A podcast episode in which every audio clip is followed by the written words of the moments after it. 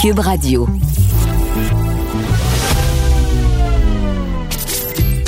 Caroline Saint-Hilaire.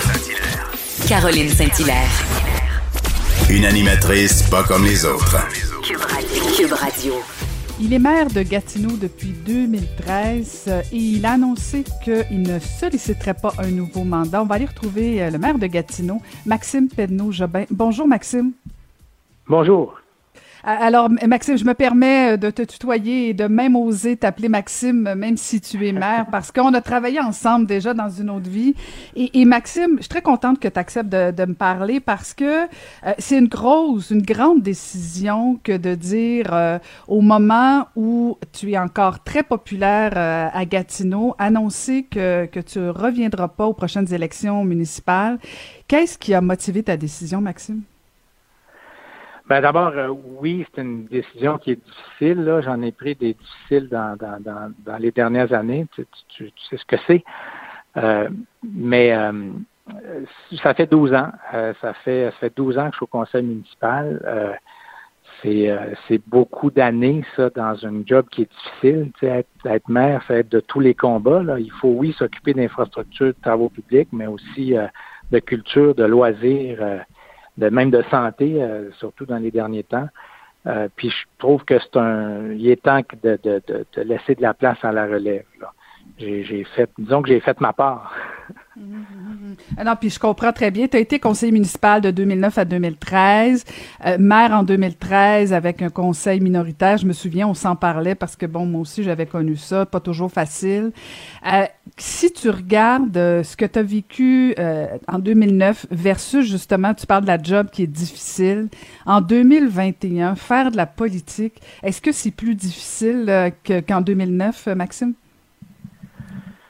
Euh, je ne sais pas. Je, je sais qu'il y a des phénomènes qui étaient là à l'époque, peut-être un peu moins forts, là, mais par exemple les médias sociaux, là, ça, ça met de la, ça met un niveau de, de, de, c'est comme les discussions de taverne qui sont rendues dans l'espace public. Là, ça fait que ça fait euh, des fois un niveau de tension qu'on avait peut-être moins euh, euh, il, y a, il, y a, il, y a, une quinzaine d'années. Mais je dirais que moi, dans, dans le cas de Gatineau, ce qui a été marquant aussi, c'est c'est inondation en 17, tornade en 18, inondation en 19, puis COVID en 20. Euh, ça aussi, j'ai l'impression d'avoir fait comme maire euh, trois mandats en deux. Euh, parce que ça, c'était extrêmement intense. Puis, ça s'ajoute à la vie politique normale qui est déjà qui est déjà un défi, là, parce que en plus, moi, j'ai été minoritaire, en fait, mes deux mandats de maire.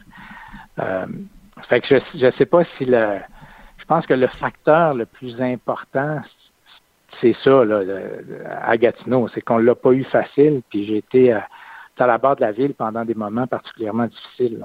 Fait que ça aussi, ça fait que les années comptent en double un peu. Là. C'est ça, tout à fait, de gérer euh, des tempêtes euh, au sens figuré comme au sens euh, réel. Euh, c'est pas toujours évident. Est-ce que ton, ton impression qu'on on est plus exigeant envers les élus municipaux qu'envers les autres? Parce que, on le dit souvent, on le répète, c'est le gouvernement de proximité, mais est-ce qu'on est plus exigeant envers nos maires et nos mairesses?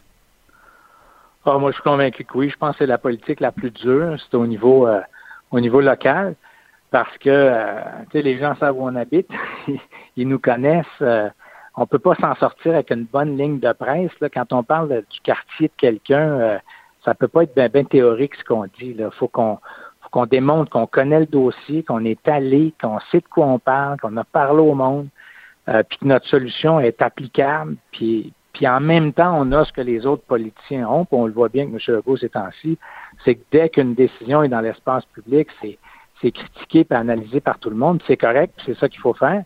Mais la différence entre un ministre, par exemple, qui a essentiellement un dossier, qui s'occupe du transport, le maire, lui, ça va de itinérance en passant par nid de poule, en allant à la, à la culture, en ayant des revendications auprès de Québec puis du fédéral, euh, en passant par le logement. C'est, beaucoup, beaucoup plus intense au niveau euh, local. Puis pendant tout ce temps-là, on est interpellé par des gens très, très près de chez nous, puis qui connaissent les dossiers par cœur, parce qu'ils connaissent leur quartier par cœur. Fait que c'est, moi, je pense que c'est vraiment, je dis en tout respect pour les autres niveaux, là, mais euh, c'est vraiment plus dur qu'aux autres niveaux, j'en suis convaincu. Mm Ben, t'as pas besoin de me convaincre, mais je suis contente de, te l'entendre dire et je pense que va falloir qu'on prenne soin euh, de nos élus municipaux, sinon il va y avoir euh, un vide ou en tout cas un désintérêt envers la fonction et, euh, et, je pense qu'il faut qu'on continue d'attirer de la crème. Maxime, après, après toutes ces années-là, 12 ans, de quoi tu es le plus fier? Ben, j'ai de la difficulté à répondre à ces questions-là parce que j'ai il me reste 20 de mon mandat. Ça fait que j'ai comme pas le goût de faire le bilan tout de suite. Puis là, on attend des réponses. Je veux, je veux confirmer le financement de notre projet de tramway avec le gouvernement fédéral. Ça fait que je pourrais dire quelque chose euh, maintenant, mais euh, ma réponse pourrait changer dans quelques semaines si le gouvernement fédéral confirme sa contribution, parce que quand même le plus gros projet de notre histoire. Fait que ça, euh, ce projet-là, ça pourrait être la chose dont je suis le, dont je suis le plus fier. Hmm. Puis pourquoi l'annoncer tout de suite, justement? Pourquoi pas attendre euh, que, de, pouvoir encaisser quelques bonnes nouvelles? Parce qu'on le dit souvent, annoncer trop rapidement son départ, c'est comme si on perdait tout le pouvoir. Pourquoi maintenant? Euh, ben, D'abord et avant tout, parce qu'on a une, course à la chefferie. Là. moi, j'ai un parti qui a, qui a 2000 membres, qui, est très dynamique, avec une vraie vie démocratique. Il faut qu'on ait le temps de trouver un, un ou une successeur. Euh, puis en même temps, ben, moi, à partir du moment où ma décision est prise, j'aime pas ça. Euh, il y a des gens qui font des choix de venir à l'investiture, de se présenter avec Action Gatineau euh, euh, puis notamment en pensant que je suis là, que je vais être là, puis je trouve que par souci d'intégrité envers eux aussi, c'est euh, eux et elles, là, euh, c'est je me trouvais pas honnête de pas le dire tout de suite parce qu'ils ils se présentent entre autres pour travailler avec un avec un chef qui sera plus là. là. Ça fait que je j'ai voulu le dire avant qu'on que les investitures formelles commencent. Ça a été quoi l'élément déclencheur? Parce qu'on parle souvent euh, de, de, ces marches qu'on prend dans le temps des fêtes où on réfléchit, puis là, on se fait un plan de match pour euh, la prochaine année, surtout quand on est en année euh, préélectorale. Est-ce qu'il y a eu un élément au-delà des inondations, de la COVID, de la fatigue? Qu'est-ce qui t'a fait dire, OK, là, j'accroche mes patins, c'est assez pour moi? Bien, ça fait un bout de temps qu'il y a des parties de, de, de la fonction de maire que, que j'avais plus tellement la, même détermination pour le faire, la même volonté. Il y, a des, choses que quand on l'a fait pendant 12 ans, c'est comme dans n'importe quel emploi, là, quand ça fait longtemps que tu es là, à un moment donné, il y a des euh, une espèce de motivation que, que, j'ai que, j'ai moins. Puis euh, que ça me trottait dans la tête, mais j'essayais de me convaincre que c'était pas vrai, puis j'aurais le goût de faire un autre mandat. Euh, mais euh, mais cet été, je suis fait 23 jours de canot avec mon garçon, là, tout seul les deux. Puis quand je suis euh, quand je suis revenu, je me suis dit ben ça se peut que que finalement la décision ça soit de pas y aller. Ça fait que c'est là où j'ai j'ai commencé plus euh, intensément à me mettre en question. Là. Mais il n'y a pas il y a pas un élément. Moi, je pense que c'est le temps qui passe. C'est le fait que j'ai donné tout ce que je pouvais. Euh, puis moi, je fais pas vraiment les choses à moitié. Ça fait que tout ce que je peux, c'est bien d'ouvrage. Euh, puis je me suis dit, ben, je suis plus prêt à faire ça dans cette fonction-là. -là, j'ai de l'énergie pour d'autres choses, mais pour ça, j'ai, vraiment, je suis allé au bout de ce que je peux offrir. Et, et tu fais référence aux autres choses. Euh, tu, tu, tu penses à quoi pour après, après la politique municipale? Est-ce que tu fermes la porte sur les autres niveaux de politique ou c'est, est-ce que tu as ben, un plan? Ben, il, non, j'ai pas de plan. Je sais plus que je veux. On dit toujours ça, mais il y en a toujours un petit, non? Ben, j'en ai plein dans la tête. En fait, j'en ai trop. Là. Tu sais, je vais publier un livre d'ici à peu près trois semaines sur, euh, sur le monde municipal. Euh, ça fait que ça, ça. Ça fait compétition à Denis Coderre? Oui. Ah, je ne sais pas. Je sais pas sur quoi son livre va porter, mais moi, il porte sur vraiment euh, la participation citoyenne, le rôle des villes, puis l'expérience de Gatineau. Euh, fait que ça, c'est quelque chose qui m'emballe. J'ai des idées exprimées encore. Euh, je sais pas, j'ai pas de plan précis, puis j'ai vraiment le goût de finir mon mandat, euh, d'en profiter jusqu'à la dernière minute, là, parce que pour moi, c'est un, un, grand bonheur, là, être maire de, Gatineau. Euh, fait que j'ai du temps devant moi pour, euh, pour, euh, pour planifier l'avenir, mais là, j'ai rien de précis. Mais tu fermes pas la porte à de la politique provinciale ou fédérale, ou si c'est pas dans tes ben, je, veux, je veux, en fait, je veux même pas en parler. il, est trop tôt pour. Euh, je, je, veux vraiment prendre le temps de, d'abord faire cette annonce-là. Euh, réfléchir à l'avenir là. Euh, mais je, je veux pas, je veux pas embarquer là-dedans. Je vais, si jamais j'ai quelque chose à annoncer, je l'annoncerai, mais je, j'ai pas de plan pour l'instant. C'est pas rendu là. Je veux vraiment ben, prendre le temps de réfléchir. Je suis pas rendu là. Ben, je comprends, je comprends. Et euh, profites-en bien parce que les derniers mois au sein d'une ville sont, sont de beaux moments. Je l'ai vécu et euh, c'est, c'est, c'est une belle opportunité que tu as, de, dans le fond, de saluer euh, tes citoyens aussi. et les citoyens peuvent te le rendre. Alors, profites-en bien. ben, merci beaucoup de nous avoir parlé. Bonne fin de mandat, Maxime.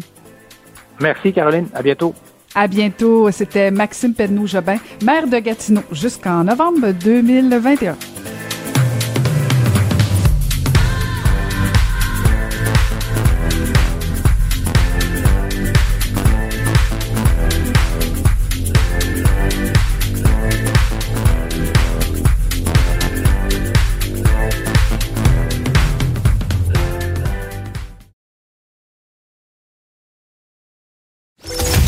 Caroline Saint-Hilaire. Tout ce que vous avez manqué est disponible en balado sur l'application ou en ligne au cube.radio. Cube Radio. On va faire le tour euh, des différentes nouvelles qui ont marqué euh, la semaine sur le plan politique et on va aller en parler avec euh, collaborateurs à la Joute ainsi qu'au Journal de Montréal et de Québec, Marc-André Leclerc. Bonjour Marc-André. Bonjour Caroline. Alors, on va, on va faire le tour un peu, toi et moi, cette semaine. Euh, disons que, bon, le torchon brûle un peu entre Québec et Ottawa. Euh, on attend désespérément que Justin Trudeau prenne une décision sur les voyages euh, non essentiels. Oui, effectivement. Une grosse semaine. Hein. On est habitué avec la COVID que l'actualité se passe du côté de Québec, hein, un peu plus avec les vaccins, avec l'ensemble des mesures, les couvre-feux. Mais cette semaine, Caroline, je pense que tout s'est déplacé du côté d'Ottawa avec les deux gros sujets, euh, les voyages et les vaccins. Et si on commence avec les voyages, vraiment, euh, c'est un peu, c'est comme un peu les blocus. Hein? On se rappelle que voilà un an, on était dans des blocus, puis M. Trudeau avait de la misère à prendre des décisions, et là, c'est un peu la même chose. Hein. Donc, on voit présentement qu'il est très mal à l'aise, qu'il y a une division dans son caucus, puis ça fait en sorte, puis dans son conseil des ministres, puis ça fait en sorte présentement qu'il ne semble pas vouloir prendre des décisions. Mais à un certain moment, c'est comme ben prends une décision. C'est comme si tu penses que c'est grave les voyageurs pour les variants, tout ça, puis toutes les nouvelles souches, puis euh, que ça crée des cas, ça crée des éclosions, mais prends une décision, puis ferme les aéroports, puis compense les gens qui ont pris des billets d'avion, puis compense les, les, transporteurs, puis les aéroports, puis tout ça. Mais si tu penses que c'est correct, puis que hein, c'est pas un gros problème, ben reste comme c'est là, puis euh, qu'on essaie de convaincre que les mesures qu'on de pour la quarantaine sont bonnes, puis qu'on qu'on passe à autre chose. Parce que là, présentement, on est comme devant un gouvernement qui est paralysé, puis qui peut plus rien faire d'autre que essayer de se discuter ensemble entre eux, savoir qu'est-ce qu'ils font avec les voyageurs, puis que comme si c'était un problème qui, est arrivé hier, quand ça fait des mois, des semaines qu'on en parle. Donc c'est un peu, c'est un peu tannant présentement, je pense. De, on est tous, on est tous un peu surpris, je pense, de ceux qui, qui regardent euh, M. Trudeau aller puis le gouvernement libéral ici à Ottawa. Puis on devrait plutôt se dire, ben prends une décision. Puis si tu prends une décision que de laisser ça comme c'est là le statu quo, ben tu nous expliqueras ben une espèce de cohérence qu'on qu'on ne comprend pas. Puis depuis le début de la pandémie, tu sais. Euh, pandémie puis cohérence, là, ça, ça rime pas ensemble. Je veux dire, explique-nous qu'on peut prendre l'avion pour aller à Punta Cana, mais qu'on peut pas aller au centre d'achat acheter des mitaines ou, euh, euh, ou acheter un, un, calepin de notes. Ben, tu nous expliqueras ça dans ta euh, comment tu es capable de conjuguer qu'on peut voyager, mais on peut pas aller au centre d'achat. Puis, puis, le défi de Justin Trudeau, Marc-André, c'est qu'il reçoit quand même aussi de la pression des premiers ministres des provinces. Quand François Legault interpelle Justin Trudeau en disant ferme les frontières, fais quelque chose. Euh, Justin Trudeau est un peu coincé là parce que il, se retrouve de il se retrouve devant les, caméras et euh, doit doit dire dans le fond qu'il a aucune intention de rien faire puis en même temps il reçoit une pression sincèrement sa, sa, position est pas simple à Justin Trudeau.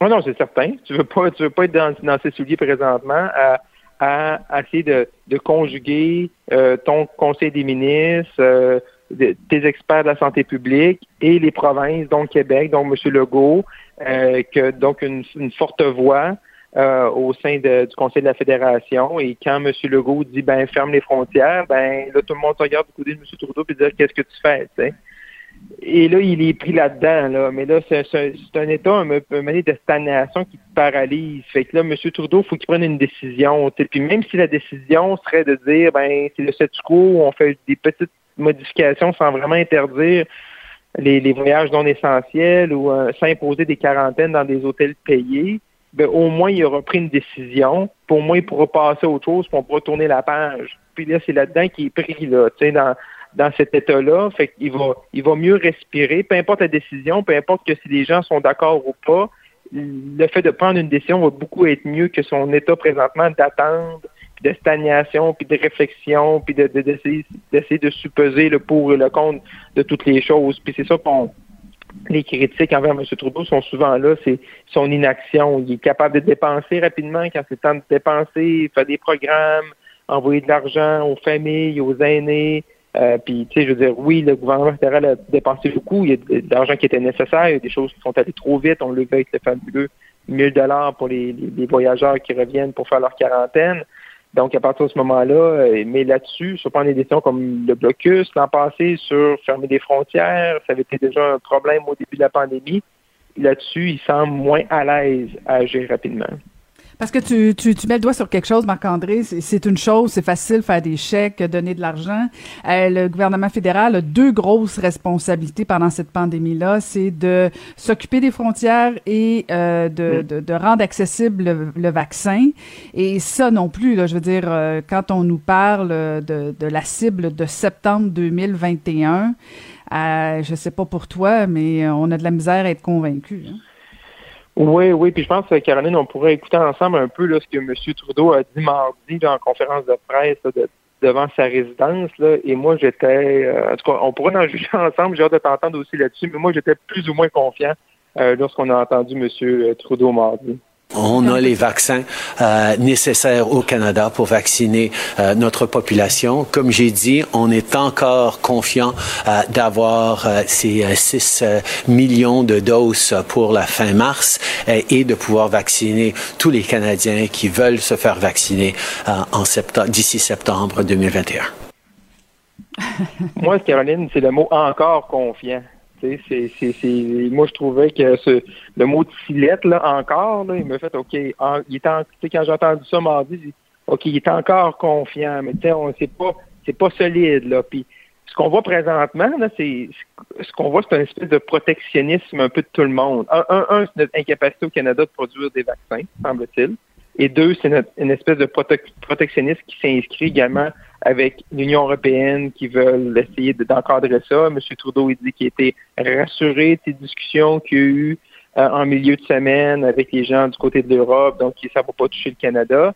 Mais euh, quand on regarde les Américains, avec l'arrivée de M. Biden, le, nouveau président, tout est supposé d'être beau et fin, puis, mais on n'a pas plus des vaccins qui viennent des États-Unis.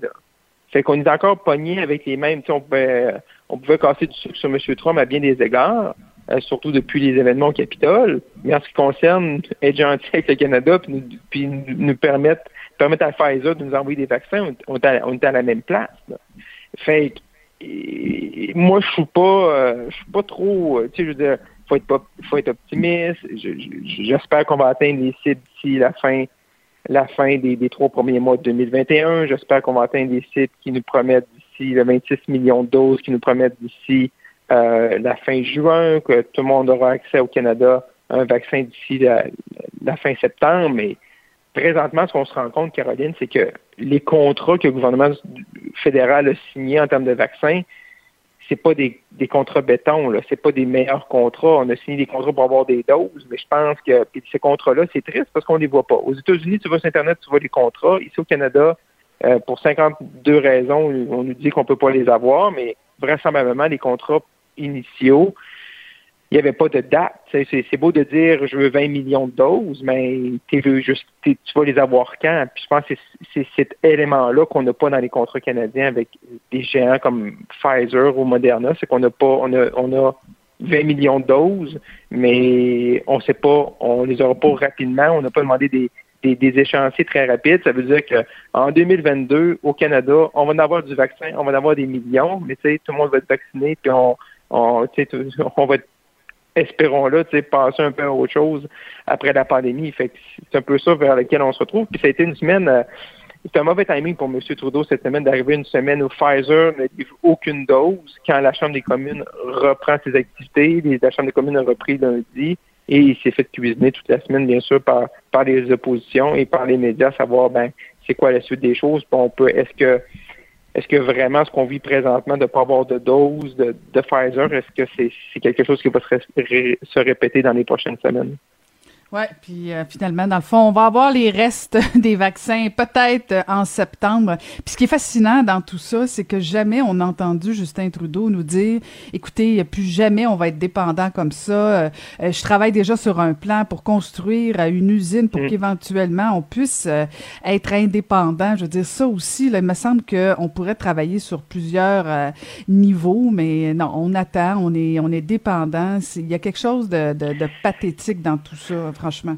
Oui, puis ça, oui, puis il y aurait pas avoir. Est-ce que depuis le début de la pandémie, il y aurait pas avoir des alternatives? Il y a certains laboratoires qui ben n'ont pas développé des vaccins, mais qui pourraient avoir des ententes avec des géants comme Pfizer, comme Moderna, puis eux juste en faire la production. Tu sais. Mais là, c'est comme si on est tellement certain qu'en, faisant des ententes avec ces géants-là que c'est qui allait servir le Canada quasiment en premier là, avec avec la teneur des contrats, mais vraisemblablement, pratique pratique, c'est tout le monde se bat, tu sais, je veux dire, c'est là, on, on, peut parler des, des, techniques en Israël, mais ils sont quasiment rendus à 40% de la population de vaccinés, mais vraiment, ils ont. Ben, Cuba, Cuba, Marc-André. Cuba a 100 millions de doses. Écoute, là, je veux dire, ouais. Euh, pas besoin d'aller loin, puis tu dis, OK, nous autres, au Canada, au Québec, euh, non, mm. on, attend, on, attend. Écoute, euh, rapidement, on, approche du 8 février. Il se passe quoi? on déconfine les régions, on déconfine les jeunes. Qu'est-ce qui se passe selon toi, là? Fais-nous un petit pronostic. Ouais, ben moi je pense que non, je pense que tu touché les bons points. Je pense que les deux points principaux, je pense que le gouvernement, M. Legault, il a toujours dit, c'est les écoles, les jeunes, c'est important. Je pense que c'est primaire, secondaire, ça va bon quand même plutôt bien. Je pense que je serais pas surpris de voir la semaine prochaine qu'ils annoncent un retour, peut-être une, journée ou deux par semaine pour les cégeps, les universités, des retours en, en classe. Euh, également, peut-être le sport étudiant, ouvrir les sports pour les jeunes, également pour les plus vieux aussi. On sent que la, la santé physique, la santé mentale, c'est important. Euh, fait que je pense que c'est comme ça que le gouvernement, je pense, va s'inscrire. Je pense que même pour toutes les régions, je pense que le couvre-feu, ça a l'air être une mesure qu'ils aiment beaucoup. Euh, moi, personnellement, est-ce que vraiment le couvre-feu est vraiment la, meilleure des, des, mesures? Ils disent que ça fonctionne. Bon, tant mieux. Euh, moi, je pense plus que présentement, on profite du fait que Noël est passé et les gens ont moins besoin de tricher un petit peu pour se voir. Fait que ça, ça aide les gens à rester à la maison. Ils ont certains se sont vus, peut-être plus qu'on pensait. On a vu dans certains sondages durant les fêtes. Fait que c'est comme cet appétit-là de se voir est, derrière nous. Fait que je pense que ça va surtout être centré sur les régions, d'ouvrir certains peut-être des, des, des, commerces et tout ça puis également les sports, les jeunes, tout ça. Puis je pense aussi le gouvernement, pour le vu cette semaine, c'est d'arrêter un peu le niaisage. Tu sais, on a lancé la balle aux, entreprises, aux commerçants. Là, de tu peux aller dans un magasin, mais certaines places, c'est fermé, puis genre des mitaines, c'est pas essentiel pour un magasin, mais c'est essentiel pour l'autre. Tu veux t'acheter des papiers pour ton imprimante, une place, ça va l'autre. Ça, ça, ça, ça, commence à être, on, commence à l'entendre de plus en plus. On, on a des expériences personnelles aussi ça, c'est un peu tannant. Là. Je veux dire, si les pharmacies sont ouvertes, ben, qu'on permette ce qui est dans une pharmacie d'être vendu, puis qu'on s'arrange pour que là, on, on a pitché le singe aux commerçants, puis vendait juste ce qui est essentiel, mais ça a l'air donc bien difficile en 2021 d'avoir une définition du mot essentiel qui se tient pour tout le monde. Fait que je pense que là-dessus, ça va prendre un peu plus de, de, de écoutez, là, un peu plus de, de, gros bon sens, là. De gros bon sens. Puis, à commander sur Internet, c'est bien fin, mais on encourage les, les géants du web puis au détriment de nos petits commerçants. Fait que ça, je pense que ça va prendre un réalignement. Fait qu'ils vont rouvrir tranquillement, parce qu'au niveau des, du vaccin, on est un petit peu peut-être en retard à cause des, euh, des vaccins qui n'arrivent pas au niveau de Pfizer. Ben, on va suivre ça euh, attentivement. Ben, merci beaucoup, Marc-André. Euh, je rappelle qu'on peut te regarder à la joute et te lire dans le Journal de Montréal et Journal de Québec. Merci beaucoup, Marc-André.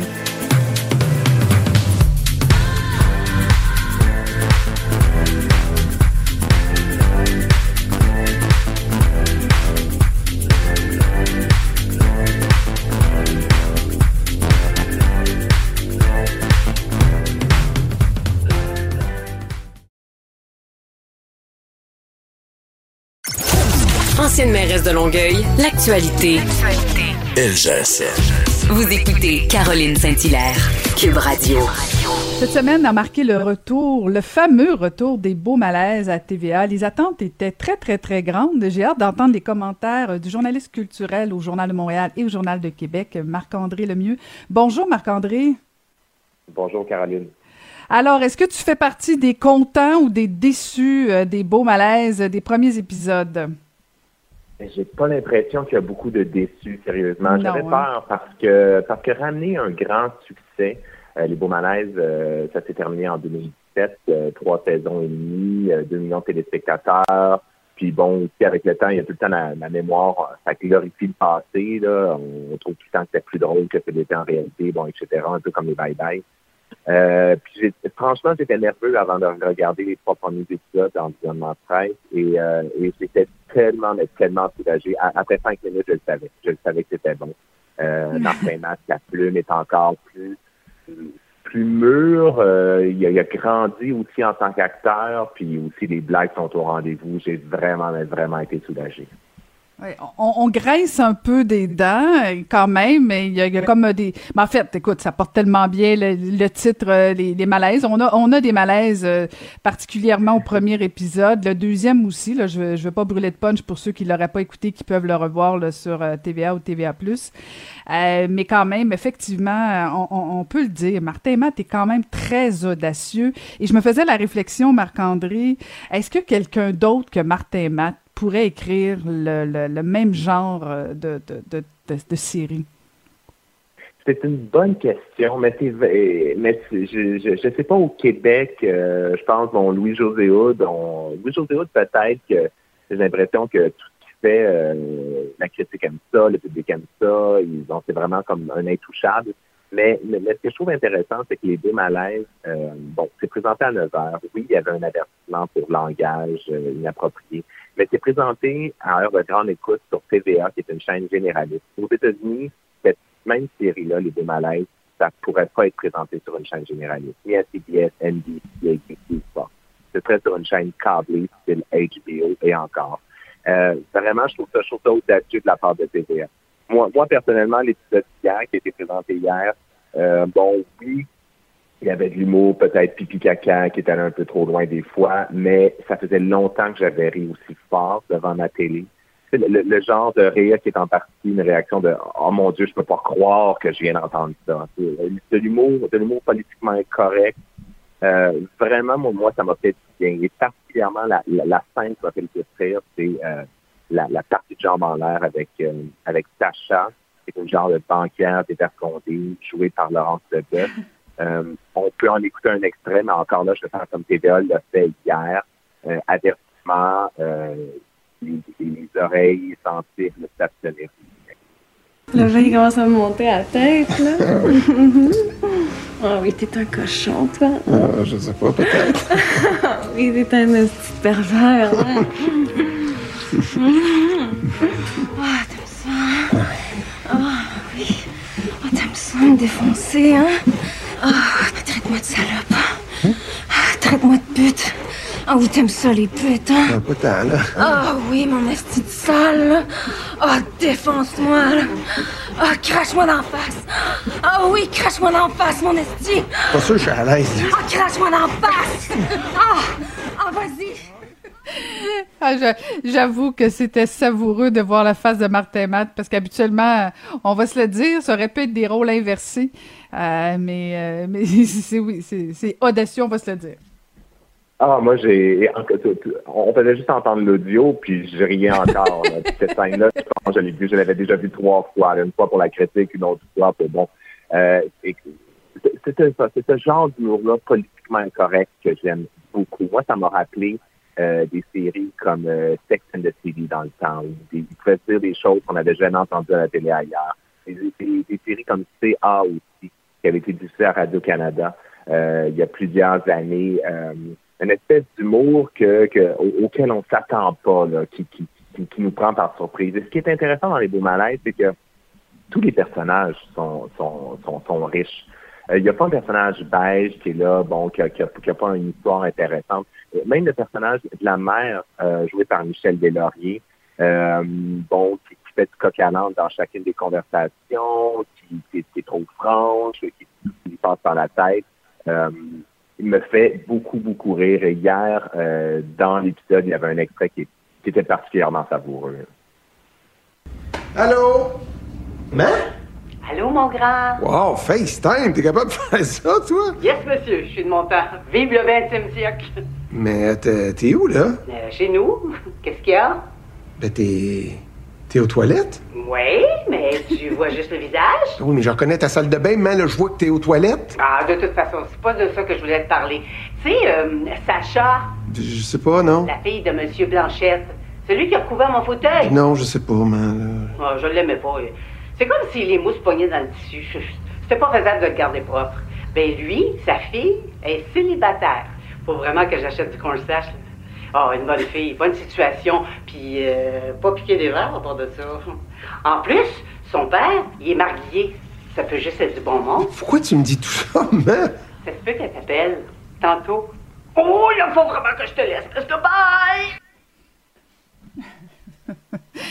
Ah, écrit Michel Deslauriers, c'est euh, savoureux quand même. Oui, oui, oui, oui. Puis, euh, puis ce qui est intéressant, c'est qu'on peut passer d'une scène comme ça avec, bon, oui, euh, comme j'ai dit tantôt, l'humour pipi caca des fois, c'est pas un peu trop loin. Mais on peut passer d'une scène comme ça à, une scène vraiment touchante, vraiment touchante sans être cucu, qui va vraiment, qui va vraiment venir chercher, chercher nos émotions. Et, c'est difficile en comédie. Souvent, les comédies qu'on voit à la télé, c'est unidimensionnel, c'est là pour faire rire, mais les démalaises, ça peut aussi nous toucher. Le deuxième épisode que j'ai vu et qui est disponible euh, sur TVA Plus pour l'instant, mais qui va être présenté à la télé mercredi prochain. Euh, on, voit, bon, l'épisode raconte comment le couple Martin-Julie euh, s'est détérioré au fil du temps. Et euh, vraiment, Martin Matt m'a beaucoup impressionné par son niveau de jeu dramatique dans cet épisode-là. Je parlais au réalisateur Robin Aubert qui disait la même chose. Euh, et en entrevue, bon, euh, j'ai parlé à Martin Matt puis il me disait qu'il avait pleuré en écrivant ces scènes-là et en les jouant. Et, vraiment, je le comprends parce qu'il a vraiment mis ses tripes sur la table et, ça paraît. Puis, en fait, je suis contente de t'entendre, Marc-André, parce que pour avoir vu les deux épisodes, euh, si on avait commencé avec le deuxième épisode pour le mettre le premier, euh, je suis pas certaine que euh, on, on aurait tant que ça applaudi parce que effectivement le deuxième épisode est plus tristounet. Il y a des bons passages là, mais il est plus lourd. Euh, euh, je veux dire, on s'attend pas à ça. Alors que le premier, ça met la table, euh, on a envie de rire, tout ça. On retrouve euh, Martin et Matt et, et son équipe. Euh, mais effectivement, le deuxième épisode, là, je veux dire, on, on est on est ailleurs. Là, c'est euh, c'est drôle, Oui. mais il y a plus de tristesse que de, de moments où j'ai ri là. Oui, oui, oui. Puis le premier épisode aussi, euh, quand on, le premier épisode, c'est un épisode euh, en, en feu d'artifice, là, avec une finale euh, avec euh, Catherine Levac, Mike Ward, José Hood, François Bellefeuille. Je veux dire, euh, toute la gomme a été mise là, dans, dans le premier épisode. Là. Et, euh, Ouais. justement, cette finale-là, avec toutes ces, ces grosses pointures de l'humour réunies au même endroit, au même moment, tu sais, en, en- cette, cette scène-là a été tournée en secret l'automne dernier, puis on doute qu'en temps normal, réunir ces cinq humoristes-là, euh, ça aurait été compliqué. Mais bon, plus que la pandémie a stoppé tous les spectacles d'humour, j'ai l'impression que cette fois-ci, euh, ça a été plus facile. Euh, leurs agendas étaient, pour le moins libres, j'imagine. Mais c'était juste trop hilarant de les voir euh, avec une casquette, des lunettes, des visages avec leur, faux nom, mais des pseudonymes vraiment transparents comme Louis Lille, euh, Louis Lise Houle, Francis Jolifeuille, Catherine Lévesque, euh, je veux dire, juste ça, c'était très, très bon. Puis aussi, bon, on parlait du deuxième épisode qui s'en va ailleurs. Le troisième épisode aussi. Le troisième épisode, on revient beaucoup à l'humour, mais euh, il y a aussi, on sent que peut-être Martin Matt règle des certains différends qu'il y a eu avec, euh, avec des médias aussi, puis il y a aussi une critique du milieu télévisuel qui est vraiment, mais vraiment drôle. Euh, dans, le troisième épisode, on, va voir, on va voir son agente. Puis là, son agente euh, lui, lui énumère les, demandes d'entrevue qu'il a eues. Euh, bon, telle émission veut, veut avoir sur son show, telle autre. Puis quand, elle, décrit les émissions, on voit vraiment y des parallèles à faire avec des émissions réelles qui existent.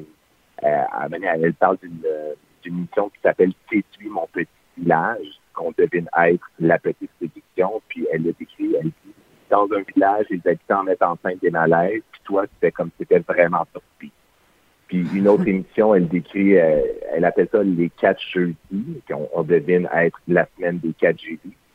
Puis elle l'a décrit comme, bon, ils vont t'interviewer dans un bain tourbillon avec tes skis et ton casque, et Marc Hervieux va venir chanter la chanson des deux malaises, la bouche remplie de bananes. C'est vraiment, euh, c'est vraiment, ben, c'est ça, mais. c'est ça. Il faut qu'il écorche tout le monde. Euh, donc, euh, ça devient, euh, devient intéressant. Écoute, on a déjà hâte au, deuxième et troisième épisode. merci beaucoup, Marc-André. Donc, je rappelle qu'on peut écouter Les Beaux Malaises 2.0 le mercredi à 21h sur le réseau de TVA. Merci beaucoup, Marc-André. Pour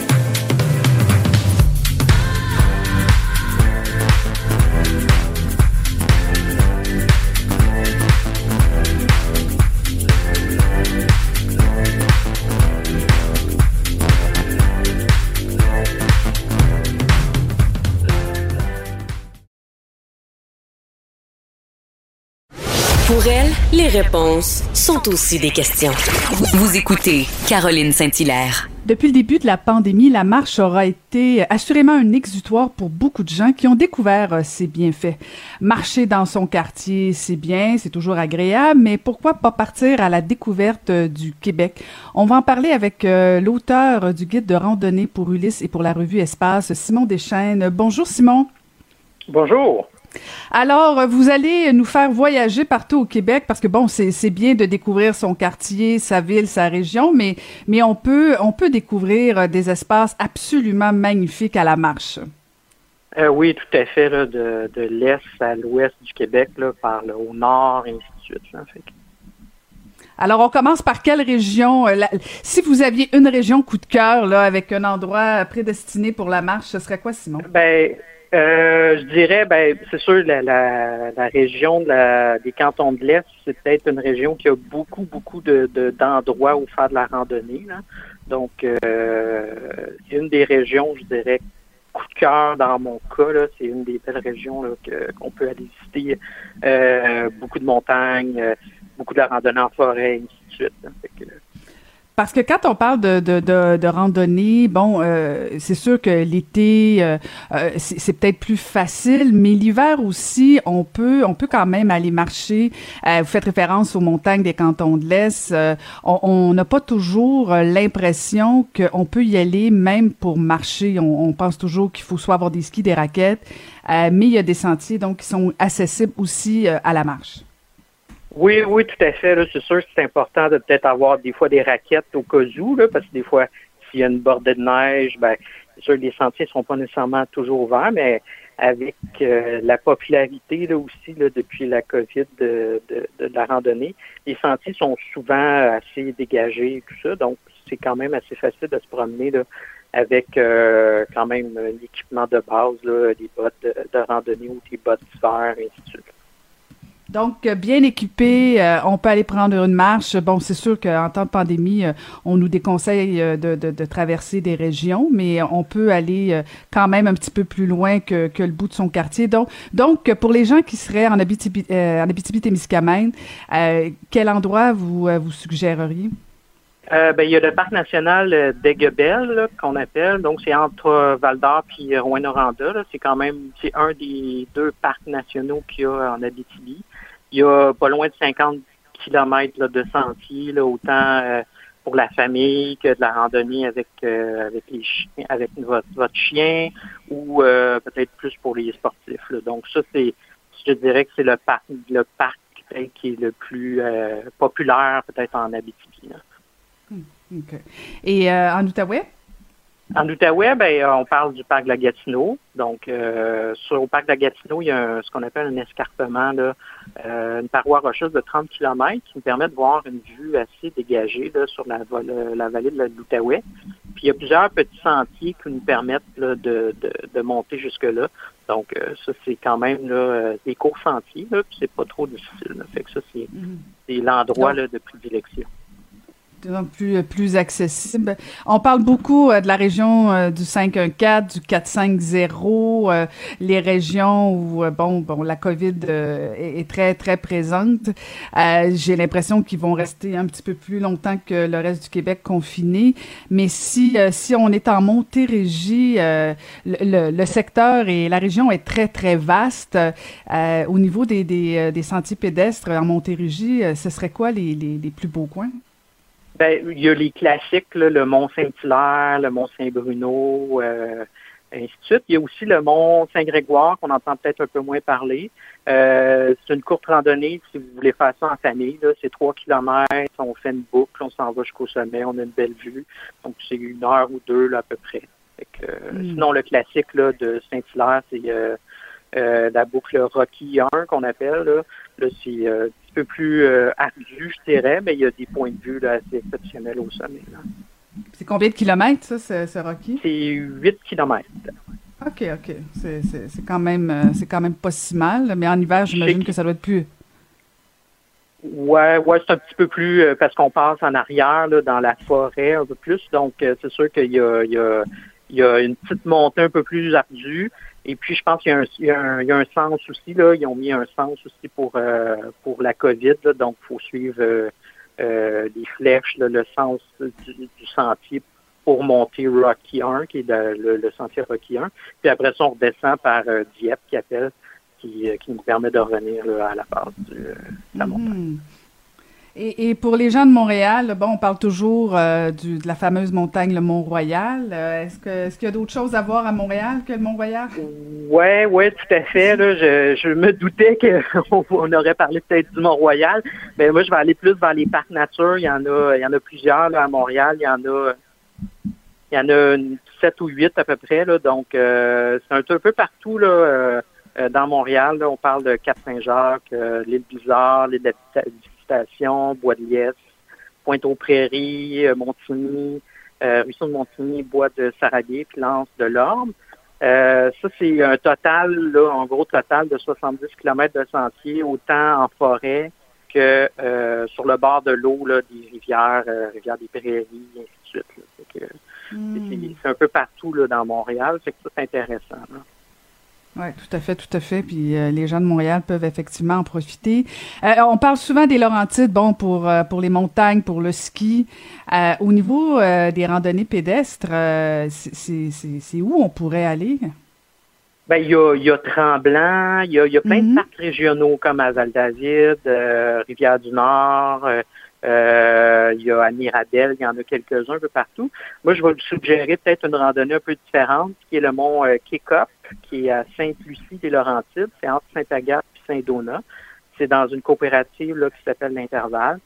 C'est euh, une belle petite montagne, ben, une belle petite montagne, c'est quand même une montagne de 800 mètres. Donc, c'est un beau petit défi. c'est un beau petit défi. Puis euh, ça permet de voir là en haut, on a une belle vue là sur les, euh, les montagnes des Laurentides puis de la Naudière. On peut voir la montagne, euh, le Mont Tremblant, on peut voir la montagne Noire du côté de Saint-Donat. Et puis c'est une boucle, là, on peut faire plusieurs façons. Il y a une boucle de 7 7-8 km, sinon on peut faire une grande boucle de 11 km ou tout simplement un aller-retour qui est de 5 km à peu près. Là.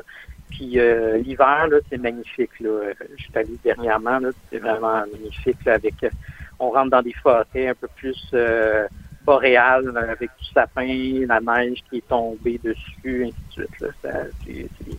C'est assez exceptionnel. Hum, donne envie d'y aller, donne envie. Euh, dans, dans l'anodière, Simon, qu'est-ce qu'on pourrait découvrir?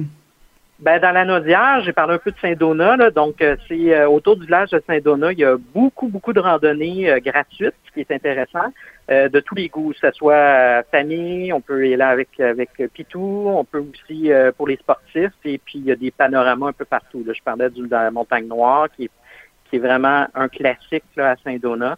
Sinon, il y a le Mont Waro, le Mont Sauré, qui est un peu plus pour les familles, et ainsi de suite. Fait qu'il y a vraiment là, une panoplie là, autour du Mont Saint-Donat. Euh, pas de Saint-Donat, mais du village de Saint-Donat du village. Euh, et euh, au niveau de la Mauricie, centre du Québec, est-ce que est-ce que c'est un endroit où on peut découvrir aussi la randonnée dans ce coin-là? Oui, oui. Ben, en Mauricie, en Haute-Mauricie, euh, il y a beaucoup de randonnées. Ben, il y a, c'est sûr, il y a le parc, euh, le parc national de la Mauricie qui a quand même euh, certaines randonnées, qui est quand même vaste.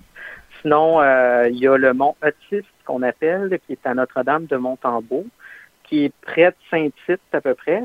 C'est le sentier national qui passe, dans le fond, du, qui parcourt le Québec, qui passe dans ce coin-là. Puis, euh, vous faites dans le fond une petite boucle du sentier national qui est de 3,4 km, mais que, qui vous rend au sommet. Le sommet n'est pas, il est pas, il est pas élevé, mais il y a un très beau panorama là, sur, euh, sur la région de la rivière Batiscan. Donc, euh, on peut on peut découvrir euh, plein de randonnées un peu partout dans les régions, euh, Simon. et je, je, suis moi-même une fervente marcheuse. ce que je constate aussi, c'est que par contre, quand on va dans des sentiers comme vous venez d'énumérer, il faut souvent payer. Est-ce qu'il y a des endroits où c'est gratuit dans certaines régions du Québec ou la plupart du temps, il faut quand même défrayer des ben, frais? C'est sûr qu'il y a des frais à payer, là, souvent parce que géré par un organisme souvent. Mais euh, il y a des endroits où c'est euh, sur des terres, euh, des terres qu'on pourrait dire au, Québec, là, dans le fond. Puis c'est gratuit, comme à Saint-Donat, c'est gratuit. sinon, c'est ça, dans les parcs régionaux, dans les parcs nationaux, là, on n'a pas le choix de payer. pour souvent l'entretien des sentiers, pour, dans le fond, qui est là, surtout l'entretien des sentiers, quand ils font ça au printemps ou ainsi de suite, pour que le sentier soit bien, euh, bien euh, délimité, bien indiqué, et ainsi de suite. Ben, on va aller regarder euh, la revue euh, Espace euh, et le guide de randonnée pour Ulysse pour aller voir un peu à la partir à la découverte de certains sentiers. merci beaucoup Simon de nous avoir fait voyager et d'avoir donné le goût de, de continuer de marcher pendant cette pandémie. Merci infiniment. Merci beaucoup. Merci. C'était Simon Deschaines, auteur du guide de randonnée pour Ulysse et aussi pour la revue Espace.